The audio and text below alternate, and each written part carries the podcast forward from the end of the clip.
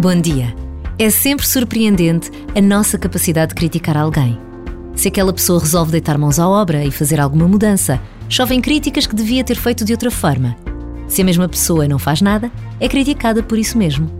É verdade que há sempre a possibilidade da crítica ser feita tendo em conta o bem, mas a verdade é que precisamos de estar sempre atentos à forma como criticamos os outros.